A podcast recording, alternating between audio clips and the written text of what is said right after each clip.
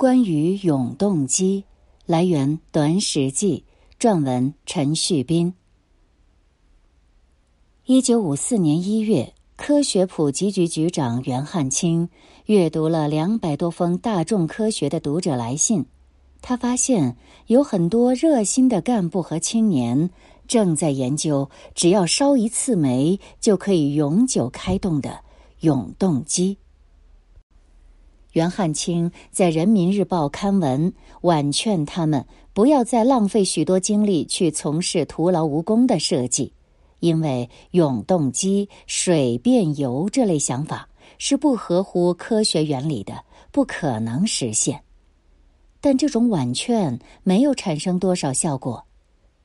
一九五七年，记者姚世光在《人民日报》上刊文感慨：为了应付火药喷气飞机、永动机之类的民间科学主张，中国科学院等正规科研机构耗费了大量的人力物力。姚世光在文章中举例道：“有一个在北京工作的大学毕业的技术干部，研究已经科学证明为不可能的永动机问题，前后用了三年多时间。经过清华大学、北京工业学院、交通大学、重庆大学、华东水利学院、应用物理研究所。”数学研究所、力学研究所以及水利部等等单位的专家和教授们的审查和说服，直到去年上半年，这个问题才算解决了。这要浪费多少人的时间和精力呀！当然，这种感慨也没什么效果。一九六五年七月，《工人日报》刊登了一封读者来信，写信者叫于巧成。是南京化学工业公司磷肥厂的工人。信中说，该厂有一位工人研究永动机着了魔，非要求厂里支持，弄得鸡飞狗跳，搞失败了也不死心，还说是零件不合格，要继续搞。于巧成觉得很无奈，不知道怎么阻止这种伪科学狂热者，只好求助于报纸编辑。报纸求助于钱学森，钱学森写了一篇答读者问，专门回答了永动机能不能搞成功这个问题。在文章中，钱学森明确表态，不管是第一类永动机还是第二类永动机，都属于空想，永动机是不会搞成的。永动机的错误在于想象客观世界要讨不到的便宜。想不花费能量就是机器做工，为什么敢于这样肯定的说永动机是不可能的呢？有没有不够慎重的地方？没有。不过，即便以钱学森的声望，也无法说服民间的永动机发明者。很多读者致信《工人日报》，质疑钱学森的说法，且提出了诸多永动机的设计方案。为此，钱学森又写了第二篇答读者问，再次强调永动机属于空想，没有任何科学依据。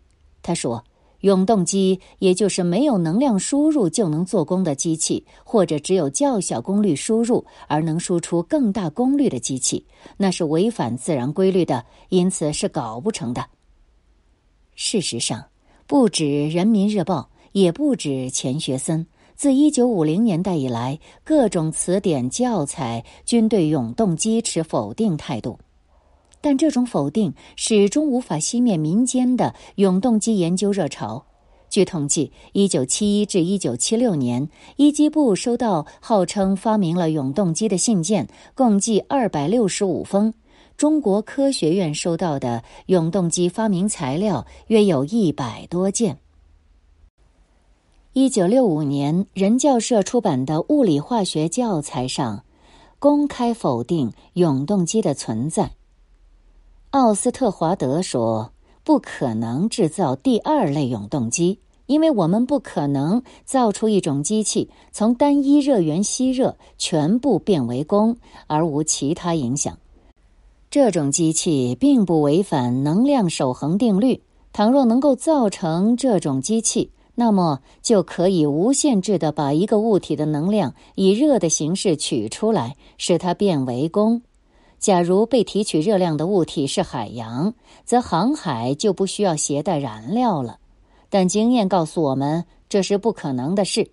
为了区别于第一类永动机，我们称这种机器为第二类永动机。最有名的永动机研究事件发生在辽宁，时为一九七四年前后，有一赵姓。民间永动机研究者跑到北京，状告中国科学院和其他正规科研单位压制他搞永动机发明。当时的辽宁主政者对此很感兴趣，一声令下，当即集了十八名技术人员和教师为他查资料、搞设计。他狂叫要找不怕丢脸的、懂得科学的人参加，大约也是为了不怕丢脸的缘故。他还宣布要保密，要找一个僻静的地方进行研究，又取了一个某工程的代号。就这样前后共折腾了十几个月，花了几万块钱，其结果自然是一事无成，不了了之。风波所及，辽宁就掀起了一场永动机研究热潮。关押在抚顺监狱的国军将领黄维，也在这段时间向所首长反映一个思想，说要试制一部永动机。按照他的设想，试制成功不需其他动力，这部机器可以永远自动运转。最后共计费了七八个月时间，花了上千元钱，永动机一动不动。一九七七年。人民日报连续刊发三篇文章，公开否定永动机，批评组织专人研制永动机的行为乃是滑天下之大稽。一九七八年五月，又刊文驱除永动机的幻影，强调科学是老老实实的学问，任何空想是与科学无缘的。可惜的是，永动机的幻影并没有就此消失。整个八十九十年代，民间仍随处可见永动机的研究者。二零零零年前后，有位叫梁兴仁的，自称新加坡籍华人，拥有博士、院士头衔，精通中国古文、英文、马来西亚文和印尼文。他宣布以推翻能量守恒定律，从《易经》和《墨经》中获得灵感。发明了一种空前绝后的宇宙引力能永动机，是国家重点保护对象。美国为了阻止他将永动机带回中国，到处在找他追杀他。这个良心人还成立了一家所谓高科技含量达百分之百的永动机发电厂，并于二零零四年末对外宣称。要举办一场永动机问世全球性新闻发布会，嘉宾名单包括了安南、布什、普京、小泉。虽然以上种种全是极其粗糙的谎言，但仍有不少受骗者。比如河南南街村投资了梁兴仁的这个所谓永动机项目，结果两千多万全部打了水漂。执意推进该项目的南街干部后来接受采访，承认问题出在自己的一意孤行。他说：“当时的情况是，社会上一般人带着这个项目找到南街，说是所谓高科技，有图纸有资料。我们又到深圳看了他的永动汽车，要说该做的考察工作也做了，但缺少论证这一块。”上永动机，人人不同意，是我硬着头皮上的。多次试验不成功。去年，二零零一年十一月，在南街全体基层干部会上，我做了检讨，宣布以失败告终。这名干部还承认，他会去投资永动机，与他文化水平很低有直接关系。那两个技术骗子骗住了他，说的神乎其神。他们建厂房、建设备花了这么多钱，可是最后骗子也失踪了。这干部说：“这是我在南街干了三十多年犯下的最大的错误。”梁兴仁事件影响虽大，但也不是中国永动机闹剧的结束。二零一七年，又有人宣称造出了全球首辆水氢燃料车，说是可以将水催化成氢气和氧气，再把氢气和氧气变回水，反复循环产生能量。时代在变，中国的永动机故事也在变。中国近代最知名代笔事件，来源《短史记》。撰文宇歌。关于杨度的传记，就我所见，最早一部应是《陶菊隐六君子传》，作于抗日战争爆发前后，原在上海新闻报连载，后由中华书局印行。四十年后，陶菊隐对此书大加修订，更名为《筹安会六君子传》。一版再版，影响甚巨。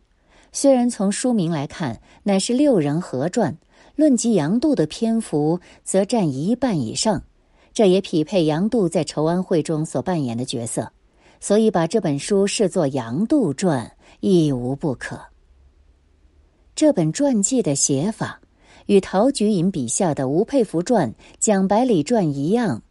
若当小说来读，未免抹杀了作者立志写作一种近代史参考书的努力；若当现史来读，却不无夸张扭曲之处，甚至不经之谈。这便是记者陶举隐。陶举隐是民国著名记者，自号旧闻记者。记者注史的通病，置身于学者与小说家之间，既无学者有一分证据说一分话，有七分证据不说八分话的严谨，同时不能像小说家那样放开演绎的手脚，所制造的作品近乎四不像。对受众而言，阅读虽有快感，引证则待斟酌。试举一例，《筹安会六君子传》第三章。名曰《杨度和熊希龄》，讲的是中国近代史上最著名的一出代笔故事。如陶菊隐所述，光绪三十一年（一九零五年），朝廷派载泽、端方、戴洪慈等五大臣，吩咐东西洋各国考求一切政治，以其择善而从。他们的考察团里有一个参赞，叫熊希龄。事先给五大臣出了个主意，说：“我们出洋考察政治，时间如此局促，不易收集到东西各国的政情资料。即使收集了资料，各国国情不尽与我国相适合，一时也难于整理就绪。依着我的见解，不如物色一位平日对宪政颇有研究的专家，叫他先打个底稿。”我们回国后加以整理补充，以之上报朝廷，似乎方便得多。五大臣认为可行。熊希龄心中的宪政专家共计二人：一是笔端带有魅力的梁启超，二是才气纵横的杨度。二人都是他的老朋友。当时梁启超乃是朝廷通缉的政治犯，杨度相对不太敏感。因此，他奉命到东京找到杨度，请其执笔写几篇有关立宪的论文。其说辞被称作“借尸还魂”，那就是五大臣做你的躯壳，你替他们装上一道灵魂。当他们在火轮上看海鸥，在外国看跑马赛狗的时候，正是你握管构思，替他们做枪手的时候。他们逛得倦了，你的大作想必也写成了。杨度同意，后传《宪政大纲》应吸收各国之所长，实施宪政程序二文，请梁启超写成《世界各国宪政之比较》一文。五大臣再把这三篇文章加工润色，上呈朝廷奏请立宪。对照陶菊隐的说法。字词略有差异，意思却无二致。要说区别，只有一处值得一提：杨度代笔的文章，陶菊隐是写作《宪政大纲》，应吸收各国之所长；杨云慧改作《中国宪政大纲应吸收东西各国之所长。按理说，杨云慧是杨度的亲生女儿，她的说法属于准一手史料，应该可信。然而，两相对照，不难发现，杨云慧的信息源不是杨度，而是陶菊隐。所以，我们还是得回到陶菊隐身上，看看他的信息又来自何处。我原以为。陶菊隐与熊希龄、杨度都是湖南同乡，三人所经历的时代大有交集。熊希龄生于一八七零年，逝于一九三七年；杨度生于一八七五年，逝于一九三一年；陶菊隐生于一八九八年，逝于一九八九年。加上陶菊隐自一九一二年进入新闻界以来。纵横捭阖三十载，应该和熊希龄、杨度打过交道，得来这样的一手信息。不过，细读陶菊隐回忆录，记者生涯三十年，亲历民国重大事件，似乎不曾出现熊希龄的名字，只有一段写到杨度，而且不是叙事，而是评论。按照陶菊隐的写作风格。如果他和熊希龄、杨度有旧，必定大书一笔；既未提及，我们则宁信其无，勿信其有，进而推断他与熊希龄、杨度也许平生缘牵一面。这里做个说明：陶菊隐做新闻，主要是在两湖和南京活动；熊希龄和杨度在民国的履历都是先北京而后上海。等到陶菊隐到上海办《新闻报》，熊希龄即将去世，杨度已经去世五年，缘牵一面，亦合情理。那么，陶菊隐笔下的代笔故事到底出自哪里呢？在他的记者生涯三十年当中，有一段话值得注意。此外，跟随清朝五大臣出洋的陈尧甫先生也是我的一字之师。他说：“五大臣明明出洋考察东西各国宪法，只因西太后误闻宪法之名，清朝军机处便将考察宪法改称考察政治，同时设立政治考察馆，延揽全国通才，研究各国政情。”一九零七年，五大臣回国时，举国朝野要求立宪之声洋洋盈耳。清政府不能再有所忌讳，这才改名考察宪政，而将政治考察馆改为宪政编察馆，并任杨度为该馆提调。这里提到的陈尧甫，本名陈毅。一九五三年十二月受聘为上海市文史研究馆馆员，为了避市长陈毅之名，废名存字，改名叫陈尧甫。他是四川成都人。一九零五年时任湖北候补直隶州知州，以随员身份随端方、戴洪慈一路出洋，正好和熊希龄同事。而这个回国，五大臣回国不是陶菊隐所说的一九零七年，而是一九零六年。后任宪政编察馆统计科员陈尧甫正好和杨度同事。作为这段历史的亲历者，他应是陶菊隐的信息源。关于五大臣出洋考察政治，陈尧甫撰有《随戴鸿慈端方出国考察政治纪略》。此文论晚清政局、外国见闻等甚有看头。不过，关于代笔一字未提。文中写到杨度和熊希龄，记载的却是另一些故事。比如说，杨度标榜宪政，下笔千言。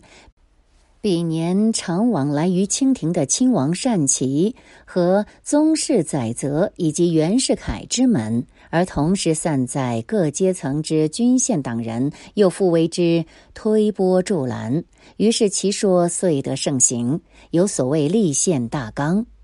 又称杨度经王凯运和熊希龄介绍，与端方建有寒札往还，然而交情只是泛泛。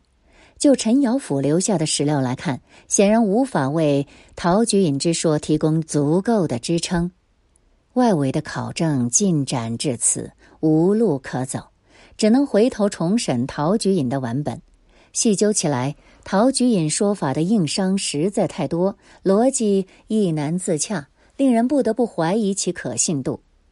第一，如陶菊隐所说，五大臣出国是一路。回国也是一路，这无疑是一个巨大漏洞。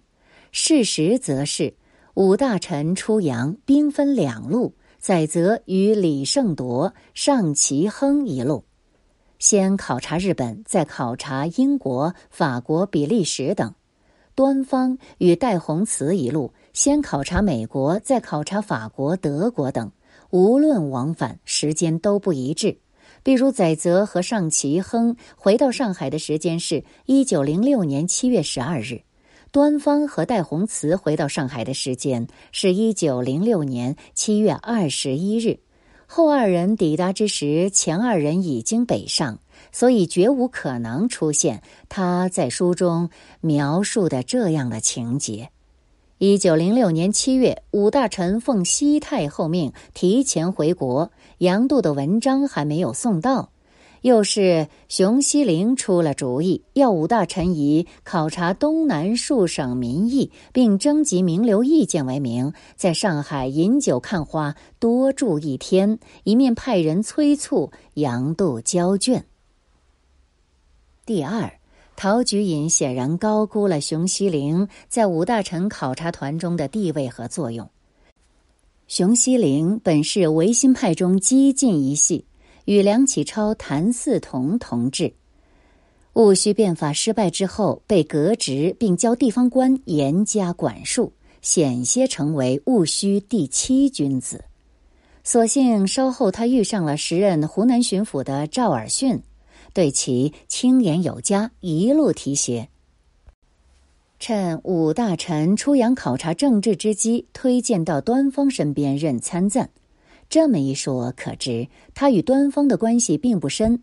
据同在考察团的张大春回忆，彼时端方的人马当中最红的有两人，一位是洋人参赞施肇基，一位是中文参赞刘若曾，被端方以作左右手。排名在他们之下的熊希龄，有没有资格为端方出谋划策还不好说。况且，哪怕熊希龄能在端方面前说上话，还得考虑一点，那就是端方在五大臣中的位置。五大臣中，以镇国公载泽为首，他不仅是皇族，还与慈禧太后的娘家沾亲带故。其妻叶赫那拉静荣是慈禧之弟桂祥的长女及慈禧的侄女，隆裕的大姐。有这一层关系，慈禧对她十分看重，大加栽培。她的为人以专横著称。风头最健之时，连朝中最大的实权派庆亲王奕匡都不得不退避一头。与他共事，端方未必能拿到多少发言权，遑论身为其参赞的熊希龄了。张大春的回忆文章对熊希龄的印象是比较认真考察的随行人员之一，如此而已，并不是陶举隐笔下为五大臣铺谋定计、令他们言听计从的首席军师。第三，陶举隐说。这一批失绝余气的大臣，若叫他们考察目迷五色的海外繁华，或者可以胜任；但叫他们出国考察政治，却是用非其才。诸如此类对五大臣的贬词，皆有商榷之余地。话说，这五大臣绝非吃喝玩乐之徒，酒囊饭袋之辈。出洋考察途中，载泽撰有《考察政治日记》。戴弘慈撰有《初始九国日记》，水准如何？白纸黑字，如呈堂证供，令人不难断案。一九八零年代，钟书和主编《走向世界》丛书，曾将这两本书与李鸿章力聘欧美记，蔡尔康等著合成一集，不啻是对其水平和价值的有力论证。重要的是，以这两部日记，不管是出自载泽、戴洪慈之手呢，还是他们的幕僚所为，所呈现的宪政理论素养来看，起草政治考察报告大体可以自助，并无极多必要去寻觅枪手代笔。至于端方，作为清朝最后十年头脑最开明的满族官员，无论对宪政的认识，还是对立宪的提倡，都在载泽等人之上。早在朝廷派遣武大臣出洋考察政治之前，他已在倡导立宪了。再加上端方与梁启超素有往来，纵然是寻觅枪手，却不必找到杨度头上。说到端方与梁启超的合作，夏小红曾有考证，他在北京大学图书馆发现了一册线装本梁启超手稿。共收入六篇文章，包括请定外交政策密折、请设财政调查局折、请设立中央女学院折、调陈邮传部应办事宜等。在其看来，这正是梁启超为端方代笔的底稿。其实，梁启超为端方代笔，梁启超年谱长编，早就有定论。一九零五年。当日，端方频以书札与先生往还。即秋冬间，先生为若被代草考察宪政，奏请立宪，并赦免党人，请定国事一类的奏折逾二十余万言，并举梁启超致徐佛苏信为证。尔来送生活于海上者二十余日。其间旅陆地者不过三十余小时，公文当亦大雅其行踪之诡秘也。近所带人作之文，凡二十万言内外，因超腾不便，今仅抄得两篇，呈上一月，月后望即至返。此事不知能小有影响否？望如云泥也。后来，徐佛苏为这封信拔注：“此函系乙巳年发。所谓此文万物示人者，系梁先生代清室某大臣所作之考察宪政之奏议也。”徐佛苏说的乙巳年，就是一九零五年。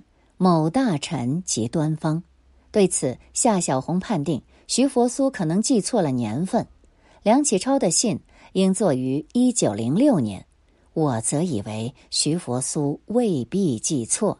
须知朝廷派五大臣出洋考察政治，本是一九零五年夏之事。九月二十四日，载泽、端方、戴洪慈等人从北京正阳门车站出发，遭到吴越炸弹刺杀，延迟到年底，终于成行。这半年来。正是屡有反复，端方则是其中主张立宪最有力的人之一，曾在慈禧面前反复言之，不要被炸弹吓退。他若未雨绸缪，请梁启超代拟宪政奏议，完全可能发生在这一时期，即梁启超年谱所言的秋冬间。归国之后，端方曾上请定国事以安大计折。请改定官制，以为立宪预备者。夏小红认为，这两道奏折的捉刀人都是梁启超。结合梁启超留下的手稿，以及致徐佛苏信中说的朱文中除此两文外，尚有请定国事一折，亦为最要者等话，这个推断当可成立。由此大抵可以坐实梁启超的枪手身份。然而杨度那边却没有证据，则成悬案。顺便说一下，窃以为梁启超之于清末的立宪运动，其角色不是枪手，而是智库或设计师。他对立宪运动的最大影响，不是为端方代笔的那些奏折，而是作于一九零一年六月七日的《立宪法议》。此文不仅阐发了立宪的要义，还提出了立宪的程序，譬如，第一步由皇帝下诏宣布立宪；第二步派朝廷重臣出国考察宪政；第三步设立法局起草宪法，然后令全国市民皆得辩难讨论；最后一步即划定预备期，自下诏定政体之日始，以二十年为实行宪法之期。五年后的预备立宪，大致遵循梁启超的规划而曲折展开。可惜计划赶不上变化，改良跑不过革命，最终只能以鸡飞蛋打的悲剧收场。